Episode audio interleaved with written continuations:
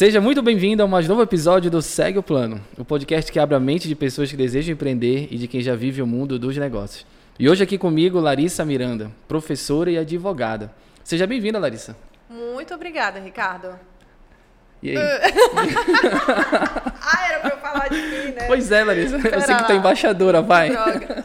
embaixadora de quem? Me explica essa história. Pois é, né? Olha só, eu acabei virando esse ano embaixadora da Brasil Conference, Harvard and MIT, que é um projeto dos estudantes de Harvard e MIT brasileiros para trazer de volta ao Brasil o conhecimento e assim trazer o desenvolvimento aqui para a região norte. Como eu estou representando a região norte, seria esse o meu caso.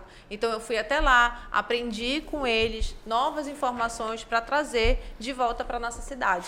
E também sou a diretora do enfrentamento à violência contra a mulher da Comissão da Mulher Advogada da OAB Pará. Cara, legal. Então, a, melhor pessoa possível para a gente falar do que a gente quer falar. Vamos falar de Larissa Manuela. Na verdade, não dela, mas do caso dela, que provavelmente é o caso de muita gente. Aí a pergunta do podcast, Larissa. É muita Larissa aqui hoje. a pergunta do podcast.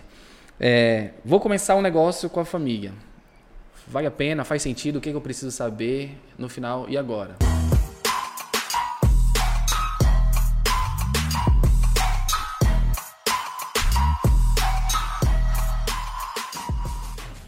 Aí eu te pergunto, e agora?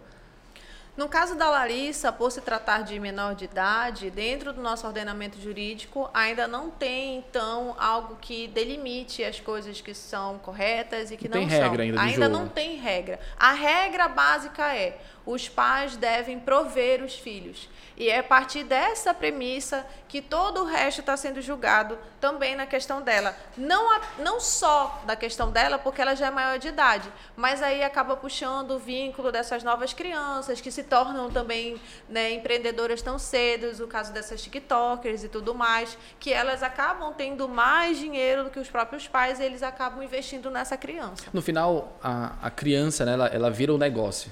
Exatamente. A legislação não, não, não, não protege isso aí. Não tem legislação própria para isso. Não é que não tenha. Dentro do nosso Código Civil vai ter que vai é, a criança ela precisa de uma autorização de trabalho, o pai pede essa autorização na justiça e o Ministério Público fica ali fiscalizando. Mas fora isso, a questão do dinheiro, como é que vai ser aplicado e todo o restante ainda não tem. Ainda vai muito do que os, da cabeça dos pais, como eles acham que isso pode ser melhor benéfico para a criança. Entendi. Aí, depois, eles, enfim, faz 18 anos, começa a ter capacidade jurídica aí para tomar suas decisões. O que, que uma pessoa dessa, dentro de um contexto, ela, ela precisa saber e entender ou pesquisar, enfim. Existe algum, alguma coisa que ela precisa entender quando ela faz aí a maioridade, quando chega nos 18 anos? Com Para não se 16 sentir anos. lesada, na verdade. Porque o grande questão, pelo que eu vejo da Larissa Manoela, é que ela está se sentindo enganada. É E mais ou menos foi, né? isso? E ela foi. Bem, sendo bem sincera com vocês, eu acredito na inocência da minha charada Larissa, entendeu? ela não estava sabendo o que estava acontecendo e por isso ela está assim tão impactada com tudo isso. Mas a partir dos 16 anos, a, o então, né, que era menor de idade, ele pode sim pedir para ter acesso a todos aqueles bens, aquele patrimônio que ele construiu. Ele não vai poder mandar e desmandar mas ele pode ir lá olhar, né, ver o que está acontecendo junto com o Ministério Público. A partir dos 18 anos, aí sim ele já pode tomar a frente de tudo e ficar com os seus bens, tomando ali as responsabilidades cabíveis. Só que o que acontece em casos de família, vamos dizer assim, a pessoa não quer se desvincular do, do parente, não quer ver de uma forma ruim aquele parente, então ela acaba ficando refém daquelas pessoas que deveriam proteger e acabam não É protegendo. uma dependência emocional. Exatamente. E uma talvez a pior que tenha. É a pior que tem. Isso mesmo. Você pode sim colocar algumas outras pessoas, né, do seu convívio e também da sua confiança, mas não total. Porque quando envolve dinheiro, e aí as pessoas vão, vão podem não achar isso bacana, mas quando envolve dinheiro, no final das contas, isso acaba quebrando as relações, entendeu? Acaba distanciando as relações. Então, de pronto, eu já não daria essa dica não de ser feita essa mistura. Cara, qu- quando envolve dinheiro, tu só é, otimiza aí o que o pessoal tem por dentro. Eu vejo mais ou menos assim, né? Uhum. Mas como é que lida com isso? Eu vejo hoje, Larissa, alguns, eu conheço algumas pessoas que incentivam filhos a ter canais no YouTube, no TikTok, enfim. Talvez pensando lá na frente, será que vai bombar, vai estourar alguma coisa nesse sentido? Mas como a gente vai, como a gente tem que ter cuidado? Como é que a nossa geração tem que ter cuidado com os nossos filhos? Porque vai que um, um- um- teu filho estoura, meu filho estoura, alguém assim. Será que a gente tem que se preparar? E como é que a gente se prepara? Porque eu vejo muito aqui nos pais dela que, que não houve uma preparação, né? A menina estourou, acho que ela fez um, uma novela, alguma, não, não, não, sei direito o que ela fez no passado, acho que foi carrossel, alguma coisa assim, vocês me corrijam. Né? Estourou, bombou, começou a ganhar dinheiro, tanto que o patrimônio dela está o que? 18, 20 milhões de reais, que é um baita de um dinheiro. Na minha visão, eu vi que eles não se prepararam como gestores. Eles viram muito dinheiro, não souberam lidar e eles acham que o dinheiro é dela, é deles. E como é que a gente, pais, se prepara? O que, que tu acha que a gente tem que se preparar? Olha, Poderia ser, então, quando o legislador for fazer a lei Larissa Manuela, ele colocar ali em um dos seus artigos, em um dos seus incisos, de que os pais eles devem fazer algum tipo de curso para poderem serem gestores daquele bem. Talvez isso pudesse ajudar bastante na hora de gerir essa empresa que vai ficar no nome dessa criança, esses bens, essas faturas no final do mês. Porque se eles tiverem, então, um acompanhamento, tiverem uma licença para isso, a possibilidade de dar errado errado e de fazer algum tipo de besteira que mais lá na frente possa ser descoberto, né, e dizer que não sabia é bem menor, né? Isso poderia ser ali um artigo definido na lei Maria Ma é, Larissa Manoela. É bem mitigado, né? Tu acha que faz sentido ter um acordo aí entre eles, entre os próprios pais e os filhos? Um acordo de tá perspectiva de futuro. mesmo? É, não, eu digo assim, eu quero abrir uma empresa, eu e meu filho. Pô, meu filho é autodidata, aprendeu inglês sozinho, toca violão sozinho e, e faz tudo sozinho, por exemplo. Só Aí que vou... como a gente vai fazer um acordo com pessoas que são incapazes juridicamente? Porque menor de 16 anos, menor de 18 anos, é, não tem como fazer isso. O Estado ele vai ter que entrar nisso, ele vai ter que tomar a frente, o Ministério Público toma a frente tem que intervir. de quem pede autorização. Mas e de quem não pede autorização? Porque eu vejo aí no Instagram um monte de TikToker criança, até bebezinho já é TikToker, entendeu? Cara, tem, tem, uma menina que virou garota propaganda, tá até naquele programa do Hulk agora, no domingo, ah, né? sim, uma aquela bebezinha. bebê prodígio e tudo Isso. mais. É, aí será que... Mas só que ela mora no exterior, né? Ela mora no exterior, se eu não me engano, ela mora em Londres. Então lá as coisas já são diferentes se ela está lidando com as coisas daqui, mas eles moram para lá, então eles vão ter que fazer de forma diferente. O problema é que aqui no Brasil ainda não tinha a, havido esse estouro de crianças ficando muito ricas, famosas crianças famosas ok, mas crianças ficando muito ricas muito rapidamente. Agora nós temos um exemplo junto com, com a Larissa, que é a da Maísa, né? que os pais dela eles têm uma relação com ela muito diferente. Isso sempre foi inclusive divulgado, é até visível no comportamento dela.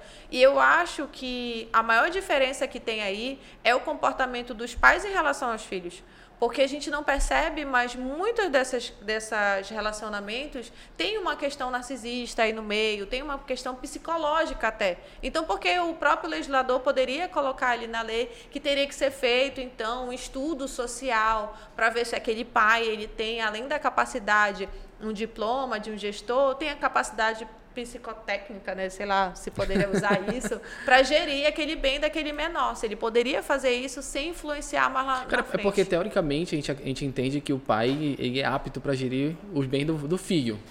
Teoricamente. Teoricamente, teoricamente. Teoricamente. É porque também, teoricamente, o filho nunca vai ter mais que o pai.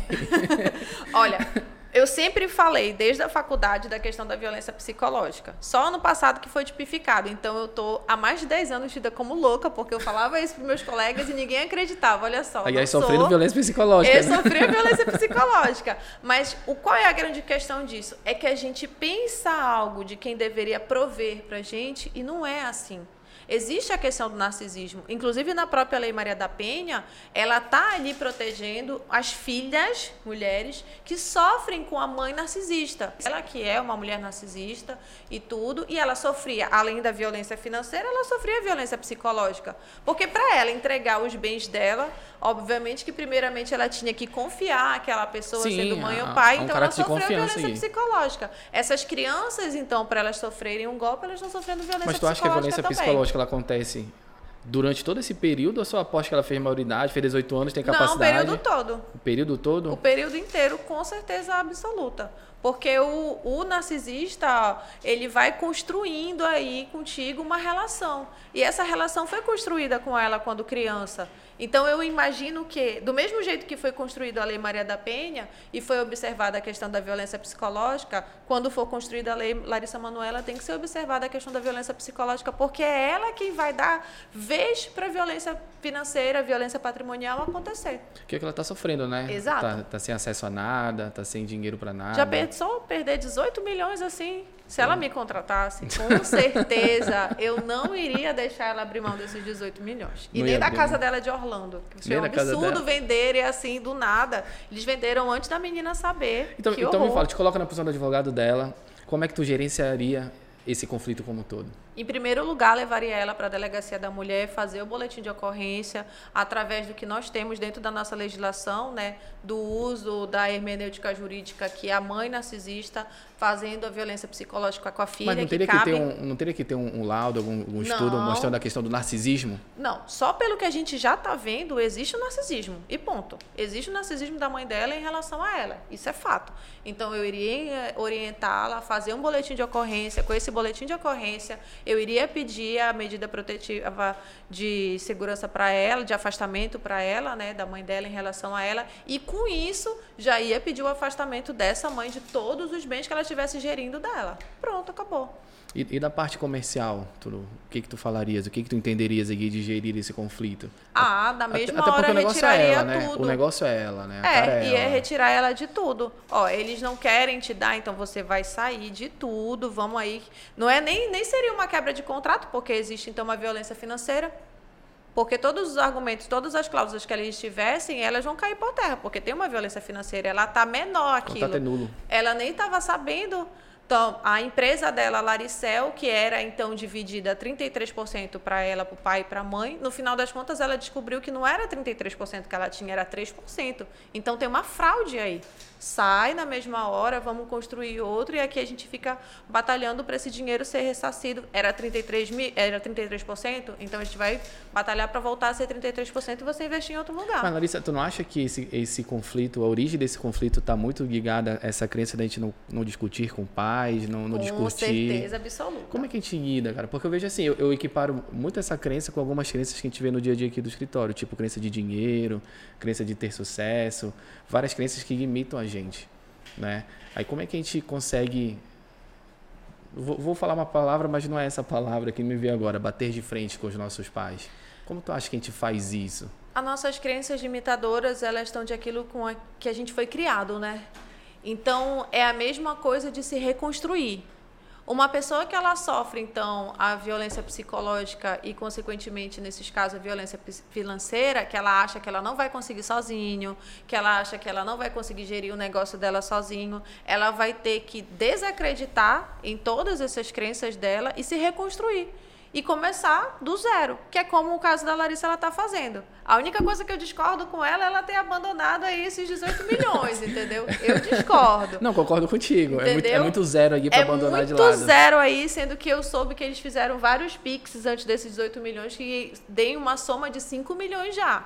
Então soma aí os 18, mas esses 5 milhões são 23 milhões. E Ah, a casa de Orlando. E a Não- casa de e a Orlando. casa de É importante ressaltar a Fiquem casa- ressaltar, ressalte isso, tem a casa de Orlando. Cara, mas ó, eu acho difícil entrar nesse, nesse mérito, né, desse, dessa discussão. Porra, eu, imagina, tipo, coloca no lugar dela, 15, 16, 17 anos aqui, trabalhando, porque é um trabalho pra ti. Tu tá com teus pais aqui, querendo ou não, são teus pais, são, é a tua proteção. Tu vai confiar. Tu vais confiar. Como é que.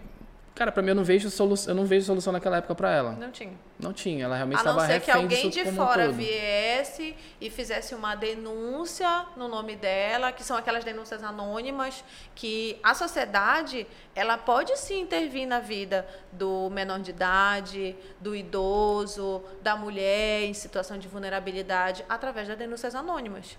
Não necessariamente você pode ir na delegacia e fazer um boletim de ocorrência pelaquela pessoa que está sofrendo. Não tem como, porque é mediante representação. Mas pode fazer as denúncias anônimas. Por que será? Será que ninguém percebeu que ela estava passando por essas situações? Agora há pouco, dentro das redes sociais, saiu lá uma maquiadora que falou que viu a mãe dela bater nela, que ela perdeu até um dente. Ninguém viu, ninguém fez uma denúncia. Porra, perder É um muito dente foi um... Não é isso? É, muito, é, é um troço muito alto, muito difícil de acontecer. Aí só agora estão falando. A gente compara as coisas muito com, com relacionamento, né? O cara vai, termina com a mulher, depois de seis meses, é, ela te traía muito. Porra, velho, eu tô Porque esperando. não contou antes, eu não precisava. Passar né? 10 Passar anos com essa filha da puta. É, que é foda, É, velho. exatamente. Mas é essa, é essa mesma ideia. Relacionamentos não só em- é, amorosos, né, mas também familiar, todos esses tipos de relacionamento, eles são relacionamentos tóxicos. E as pessoas, em geral, elas não querem meter a colher. Só que a sociedade, ela pode sim ajudar, ela pode salvar aquela pessoa, sendo uma criança, sendo um idoso, sendo uma mulher, através das denúncias anônimas. E, e Larissa, não, não só falando do caso da Larissa, a gente usou isso mais como, como pano de fundo, mas existem casos também do dia a dia aqui, né? Da, da, da filha trabalhando pra mãe enquanto a mãe tá em casa, dos meninos pedindo dinheiro na rua e o cara tá em casa. Tu consegue trazer algumas histórias reais pra gente, assim, sem citar nomes, coisas que tu vê no dia a dia? Olha, Pra gente ter noção realmente de como é que isso aparece no dia a dia da gente? É, é um caso recente meu do escritório.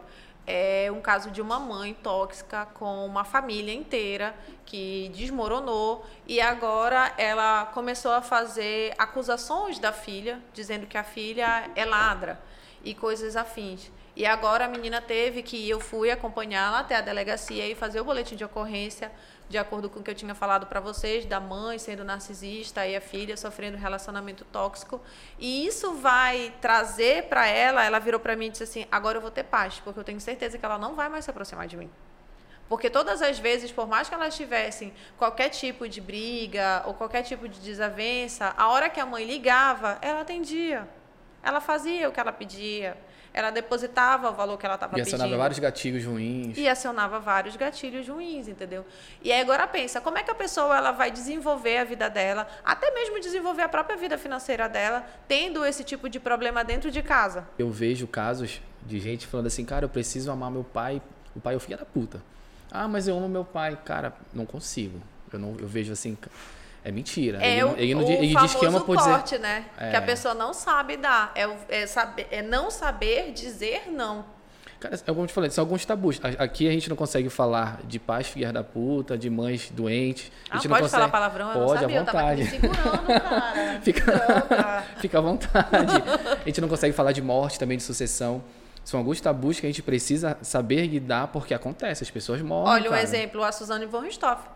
Ela matou porque ela queria a herança dela. E você pensa que isso acontece, é um caso isolado, que aconteceu lá só com ela? Não, é que ela ficou famosa nesse caso. Acontece Mas aqui muito. no fórum, toda hora tem um negócio desse aí, tem um troço desse sendo julgado lá no tribunal do júri. Filho que matou o pai por causa de 300 reais. Acontece. Não é 18 milhões. Não 300 é 18 reais. milhões, porque os 18 milhões eu ia lutar. Claro. Cara, pois é, são tabus. Aí como é que tu lida no teu dia a dia? Não como tu lida, mas o que que tu vê, cara, que faz as pessoas é, passarem por isso, assim, realmente mu- mudar o jogo? Tem alguma, algum- alguma coisa que acontece que é agora, a partir de agora, foda-se mãe, procurar foda-se pai? um tratamento psicológico, procurar um acompanhamento aí de coach, é, procurar um acompanhamento psiquiátrico e se curar. Porque quando a pessoa chega no escritório comigo e quer iniciar um processo, a primeira coisa que eu pergunto é: você tem um acompanhamento psicológico? Você tem condições de pagar um acompanhamento psicológico? Porque um processo, um processo judicial, ele é pesado. Sendo para uma pessoa famosa, imagina para ela, tá todo mundo falando, ela teve que ir no Fantástico para dar a opinião dela, para ser finalmente ouvida, Ouvida. imagina só. E para uma pessoa também que não é famosa, é muito difícil, porque existe o burburinho da comunidade em que ela está inserida, da família, dos Olha, tá amigos. processando o pai. da- Exato, da igreja e assim por diante. Então eu acho que o grande X da questão hoje da nossa sociedade e que iria mudar muito, inclusive esses golpes, esses tipos de estelionato aí, seria a gente fazer um estudo psicológico e conseguir enxergar dentro da, da nossa comunidade, coleguinha assim, ele tem traços narcisistas, que o outro coleguinha ali ele é meio psicopatazinho, vamos se socio- afastar. sociopata. Vamos, é, vamos, vamos, vamos cortar essa pessoa do rolê, sabe? E, e não sentir culpa de se afastar. Ué, eu não, sou, não tô errada, não. Esse, aqui, esse cara é meio estranho, essa mulher é meio esquisita, eu não vou falar Tu mais. acha não. desse que com um pouco de conhecimento nessa parte, a, gente, a maioria das mulheres sa- saberiam é, identificar um homem abusador, alguma coisa assim? Não só as mulheres, tá? Não. Existem também mulheres que abusam. Exatamente, tá? Eu, eu defendo as mulheres, mas eu não vou ser hipócrita em falar que não acontece o contrário. É minoria? É.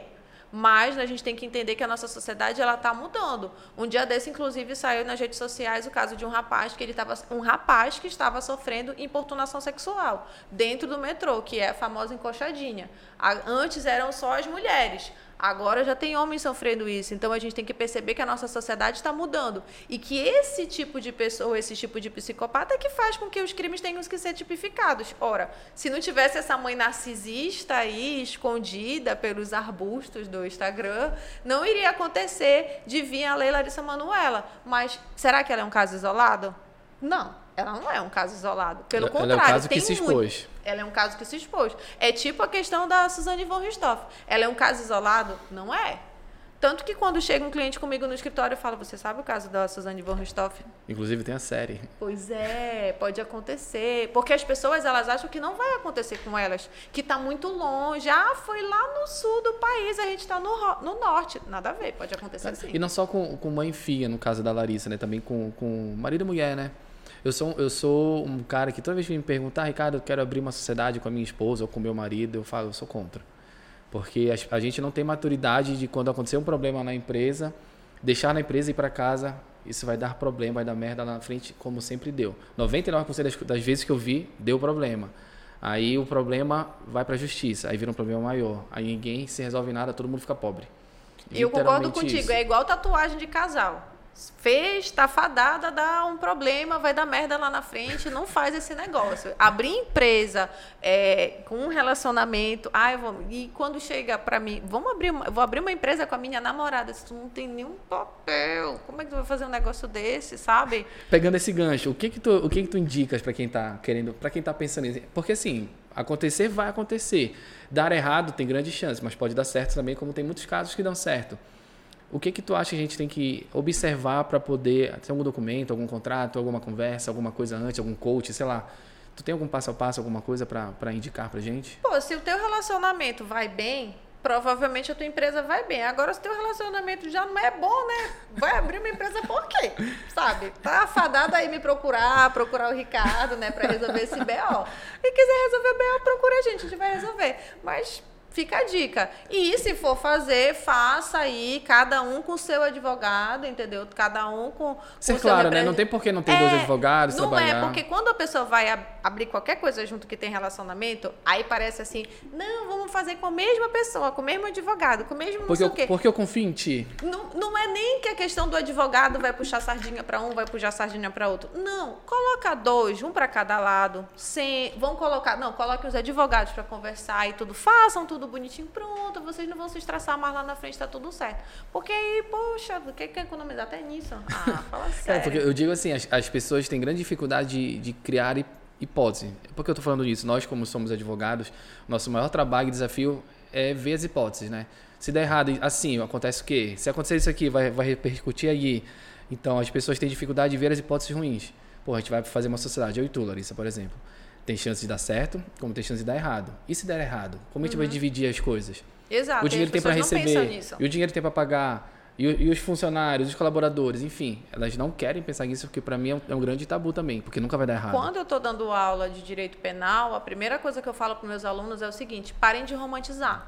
Não tragam aqui a parte romântica da, da ideia de vocês, essa questão dos sentimentos e tudo mais. É, tem que pensar de uma forma lógica. O direito, ele é lógico. Se você for trazer aí, ah, mas eu gosto tanto de fulano, mas a gente tá... Tá, beleza. Eu não quero que o relacionamento de vocês acabe, entendeu? Mas vamos pensar de forma racional. A possibilidade de acontecer uma grande besteira é alta. Então, vamos tirar aí a parte romântica, vamos, não, vamos fazer um negócio sério. Vamos tratar vamos. como negócio. Vamos tratar como negócio. Aqui não é o nosso relacionamento, aqui é o nosso negócio e provavelmente vai ser nosso ganha-pão. E se não der certo, vamos dividir de forma correta e tudo, sem nenhum tipo de atrito e misturar as coisas, porque na verdade as pessoas não têm maturidade para trabalhar e não levar esse trabalho para casa. Quando eu chego na minha casa, não é mais a doutora Larissa, vai ser a Larissa. E, e assim, pessoal, só para deixar claro, nem a gente tem, pelo menos eu não tenho. É difícil ter. Muito difícil. É difícil ter. A gente não está aqui numa soberba dizendo que nós temos, ah, que nós Eu não. tento, tá? Eu a, tento. A grande, eu acho que a grande diferença é que a gente tenta. A gente pelo menos tem a consciência de que é assim. Porque é, a mas maioria aí das sempre pessoas tem um cliente que liga uma hora da manhã? Sim, não normal, tem. Tem normal. sempre cliente que liga uma hora da manhã, sete horas está perguntando te vi online, entendeu? Aí a gente tem que dizer, online. eu tenho uma vida. Ai, porra, domingo tu não me respondeste. Porra, domingo. Poxa, domingo. Eu nem posto mais stories. Isso é violência psicológica. É, é, tá me traumatizando, vocês estão vendo só? E Larissa, vamos lá, co- continuando, senão isso dá até outro podcast lá, de falar de cliente. É, sobre identificar violências. A gente, já, a gente já entendeu que a Larissa sofreu violência, que outras pessoas podem estar sofrendo violência também dentro de casa, dentro da família e tudo mais. E trabalhando para sustentar outras pessoas, o que acontece bastante, que a gente vê. Assim, pensa só. Se você não pode ter acesso às informações sobre qualquer motivo, ai, um aplicativo travou justamente agora. Ai, não está saindo o extrato, não tem o papel do extrato agora. Essas coisas já vão sendo sinais de alerta. A pessoa ela percebe sim algumas coisas estranhas, mas a gente tende a colocar panos quentes ali, porque são pessoas que a gente gosta. Então, a, co- primeiro sinal de desamor, ao primeiro sinal de desrespeito, por favor, saibam que sim, tem alguma coisa errada, você não está ficando louco, não É está tipo ficando assim, louco. pô, deixa eu ver quanto tem na conta. Tu não confia em mim? Ah, não, não confio. Eu quero ver. Cara, mas é difícil para quem tá sofrendo disso sem saber. É difícil questionar. Não, e o mais difícil também são os colegas ao redor, porque as pessoas elas estão enxergando, aí elas querem esfregar a realidade na cara do, da, do- da pessoa que está passando por aquilo e que não está enxergando. E essa não é a forma correta de agir. Porque a pessoa, ela vai, a vítima, ela vai precisar de um tempo para ela processar o que está acontecendo. E ela vai precisar também de paciência daqueles que estão ao redor. É quase um luto, fato, né, cara? Ela vai viver um luto aqui. Porra, meu, meu herói, entre aspas, tá fazendo isso comigo. Como assim? Fica com raiva, fica puta. Vai, vai até chegar a hora que é, é isso. Infelizmente é isso. é uma grande decepção, né? Que a pessoa vai passar ali e que ela vai levar essa cicatriz um tempo. Então, as, as outras pessoas que dizem que querem ajudar, se quiserem ajudar, elas têm que ter bastante paciência Pois com é. ela. Pegando esse gancho, como é que ajuda? Como é que chega? Como é que fala? O que que faz? O que que pode fazer, Larissa? Olha, numa situação de violência financeira, a pessoa ela sabe que ela está sendo ali roubada, furtada. Então, tu não precisa chegar e dizer, "Ei, tu está sendo roubada, tu está sendo furtada, tu não tá vendo que teu marido que teu pai ou tua mãe tá te roubando. Não é assim que vai resolver o rolê, sabe? Mas eu acho que precisa também a pessoa que quer ajudar, ela precisa saber falar. Precisa chegar nesse assunto. Não é, ah, vamos marcar de tomar um café. Olha, tu tá sendo roubada. Poxa, não é assim que acontece. Mas pode puxar determinados ganchos. No caso da Larissa, quando ela tivesse que pedir o Pix para comprar o milho, eu acho que eu ia entrar nesse gancho com ela e falar, amiga, tu não acha que é demais? Tu Cara, tu tem casa em Orlando, cara. Tu consegue comprar um milho. Tu casa em Orlando, cara. Eu segui a Larissa Manoela, então eu sei toda a vida dela. Gente, a Maria Joaquina, maravilhosa. Adorava Maria ela. Os memes Joaquina, da Maria é. Joaquina são ótimos. Então, na verdade, no, no final de tudo é o como. É o como se fala. É, como, é plantar uma sementinha aí, olha. no- tá certo isso aí, o que que tu achas? Faz a pessoa Isso. refletir. Isso mesmo, plantar a sementinha. Deixa a pessoa ali cair na real dela, ela simplesmente chegar nessa conclusão e você não fechar a porta para aquela futura ajuda que possa então ser pedida, né? E, nu- e nunca entrar em conflito com o agressor, vamos supor. Ah, jamais, porque o agressor, o, o- Ele vai te que isolar tem ali. ele que tem perfis de narcisista e que tem perfis de, de um psicótico, e- de, de um psicopata, ele vai perceber. Se tu for entrar em conflito com ele, ele vai criar um, um triplex na casa da vítima te gongando. Então, criou atrito, tu perdeu a vítima. Já Cara, então eu posso resumir aqui, Larissa, sobre questões de, de, de indícios, vamos, vamos usar essa palavra. Cara, tem algum indício assim, se ela não tiver acesso à conta, por exemplo, se não tiver a acesso a dificuldade dinheiro. à informação, é, resumindo, a dificuldade de informação, dificuldade de acesso à conta já é dificuldade de informação, a dificuldade de, de, de receber aqueles valores. Ah, eu tô te pedindo, no caso da Larissa, né? Tô te pedindo 10 mil para eu poder viajar e ah, nunca cai esse dinheiro, nunca cai. Tá chegando o dia da viagem, nunca cai, nunca chega. Teve problema em tudo, a torre caiu, não sei aonde, por causa disso nunca chegou. Essas grandes dificuldades, porque o agressor, ele vai dificultar ao máximo a vida da vítima para que ela desista, E para criar dependência dele. para que ela desista e fique na dependência. Exato. Então, ó, informação, dinheiro, acesso a contratos. Acesso a aplicativo, acesso a banco, um cartão de crédito que nunca chega. Sabe aquele cartão de crédito conta conjunta que você fez ali? Nunca vai chegar. Nunca chega o cartão de crédito. O que aconteceu? Chegou um caso comigo no escritório que quando o casal se separou, a moça chegou comigo e ela, ela disse assim, doutora, o que aconteceu foi o seguinte, ele me falou que nós tínhamos uma conta conjunta e eu sempre acreditei, só que nunca chegou o meu cartão de crédito. Sempre chegou o cartão de crédito no nome dele. Então ele dizia, ó, usa aqui o meu cartão. Aí ela achava maravilhoso, nossa, ele me dá o nome dele, não sei o quê. Terminaram, quando ela foi no banco, a conta nunca foi conjunta, sempre foi só no nome dele. É estelionatário mesmo. Sempre foi só o nome dele. E aí, até provar que focinho de porco não é tomada, que o dinheiro era dela, que o dinheiro não era dele, apesar do nome dele Cara, há anos. Aí abriu a conta e o dinheiro dela caía nessa conta. Sim, querido. Sim. É que tem uns artistas por aí que puta que pariu. Amor, o quê? Não, se a gente sentar para contar tudo que aconteceu, aí eu ficava assim olhando. E ela passou anos recebendo tudo no cartão de crédito no nome dele. Agora, como esse cristão também fez isso? Porque o estelionatário ele tem um grande papo. Ele vai te convencer que ele é bonzinho. Ele vai te convencer, ó, ela não tem Que o vilão, na verdade, é, é a de outra. cuidar do dinheiro dela, sabe? Ela é muito nova, ela é muito inocente e tudo mais. Eu sim, eu consigo. Aí ah, essa fala, eu sim, eu posso. O fulano não pode. Ele não tem essa capacidade. Ah, meu amigo, quando você ouvir isso, pode correr que é Corre, foge. Corre que é corre. Corre. E corre, corre lá pro escritório. Cara, ela é boa, viu? Arrasta pra cima. Arrasta pra cima. Cara, Larissa, e, e para terminar, assim, me fala, pra, alguma dica para essas pessoas que se sentem desse jeito, cara, que estão nessa pegada de. Porra, eu, eu tô me sentindo explorado. Eu acho que o sentimento de, se, de ser explorado, eu acho que é o primeiro, né? Cai aquela máscara, cai toda aquela. Vem a decepção, cara, eu tô explorado. O que, que tu diz para essas pessoas que estão nesse, nesse, nesse momento de vida? Inclusive para aquelas pessoas que estão pensando em abrir um negócio com família, vale a pena, não vale? Cara, dá teu show aqui, me dá uma dica. Se você tem um relacionamento bom com a sua família, com seus pais, com o seu então companheiro, com a sua então companheira, a, a possibilidade disso dar certo é altíssima. Agora, se vocês já vivem em atrito, atritos bobos, ah, eu não concordo com a conta do supermercado, ah, eu não concordo, a gente briga por causa da conta de luz. Poxa, gente, não vai fazer essa besteira, entendeu? Infelizmente, isso aí já não é para vocês. Agora, uma pessoa que já caiu nesse golpe, não se sinta culpado. O bobo não é você. O bobo é quem utilizou da sua boa fé e perdeu você. E se você se sentiu lesado, vem comigo. vem comigo, legal.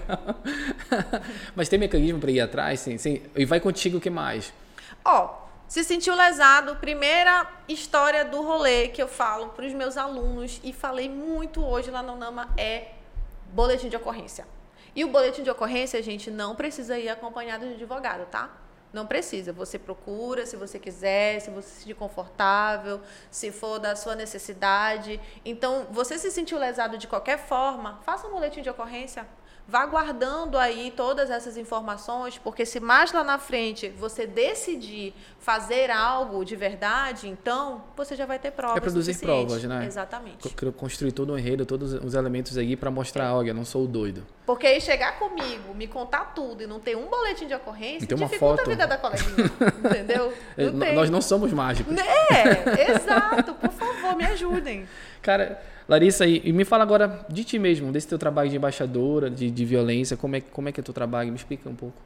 Assim, é, na época da pandemia, eu via que teve aquele boom, né, da violência doméstica, o que na verdade já estava acontecendo, só que aí você colocou caça e caçador dentro de casa, então obviamente que ia dar uma grande é, um grande problematicidade ali. Ia né? dar merda. Ia dar merda. Pô, eu Porra, posso falar a palavra, não esqueci. Ia, dar, ia merda. dar merda. E eu tô meio é, é, traída, porque estão me filmando, né? E tal. Os meus alunos não, eles já sabem que eu falo, então tá tudo certo. Que ia dar merda. Então o que, que eu fiz? Eu coloquei no Instagram o seguinte: todas as mulheres que vivessem em situação de total vulnerabilidade financeira e que precisassem de ajuda, falassem comigo no direct que eu ia na delegacia com elas, eu ia pela minha própria conta e risco. E aí eu comecei a ir, eu comecei a fazer isso, e eu comecei a perceber a grande necessidade que falta aqui na nossa cidade de Belém de alguma ONG, alguma coisa que pudesse atendê-las de forma mais rápida.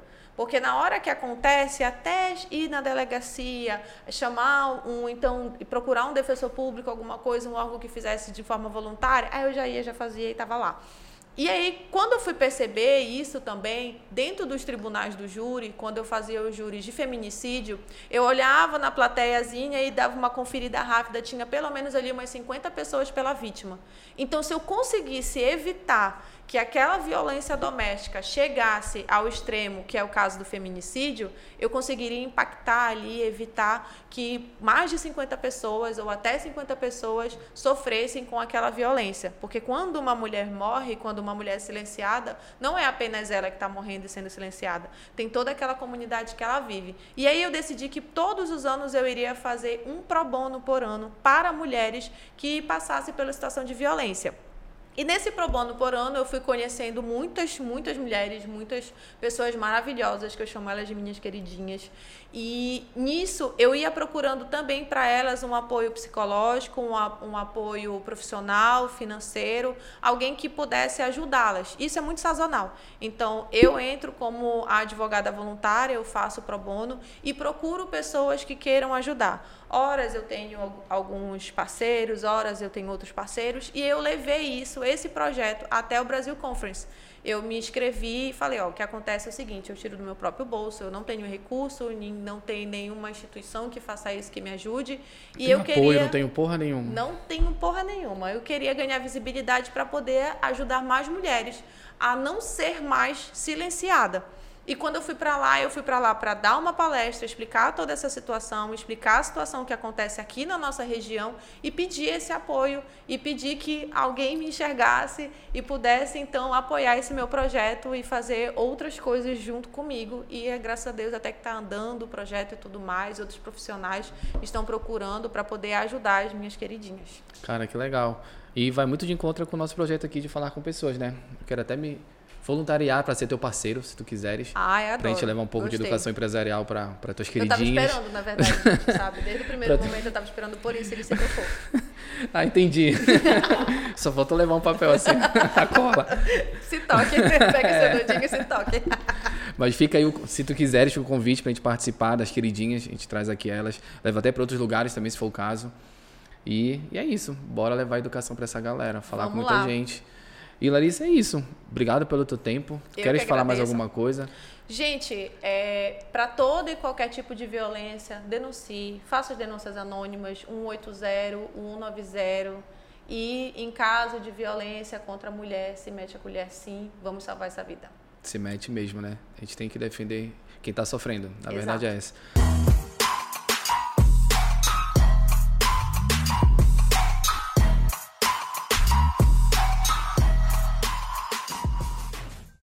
Larissa, muito obrigado.